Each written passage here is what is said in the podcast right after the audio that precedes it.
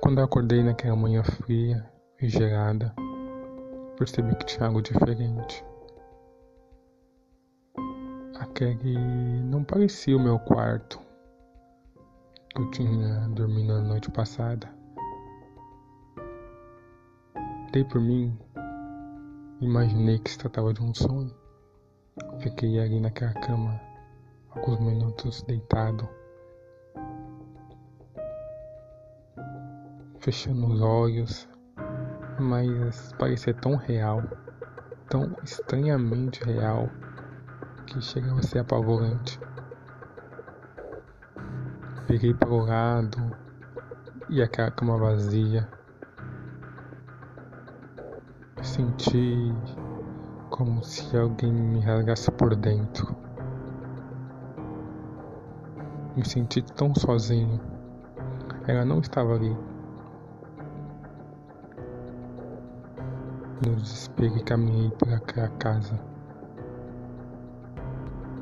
E aquela casa não era minha.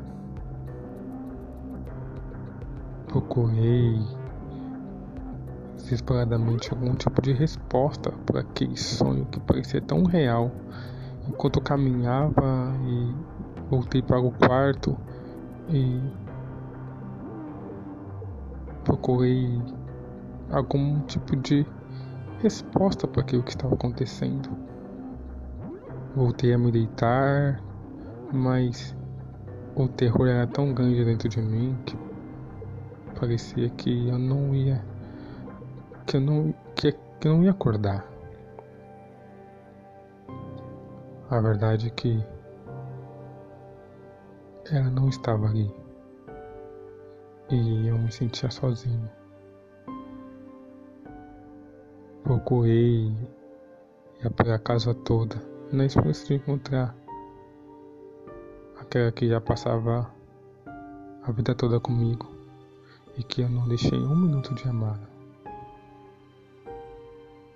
Enquanto vasculhava, aquele celular que se parecia tanto com o meu, encontrei o contato dela. E quando a encontrei ali, percebi que estava diferente. Não era a mulher com quem tinha me casado. Então, no meu amor devaneio liguei para aquele número. E quando de repente aquela voz soou,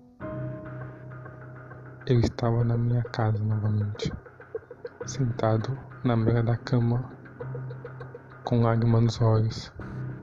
Ela me olhando e olhando para ela.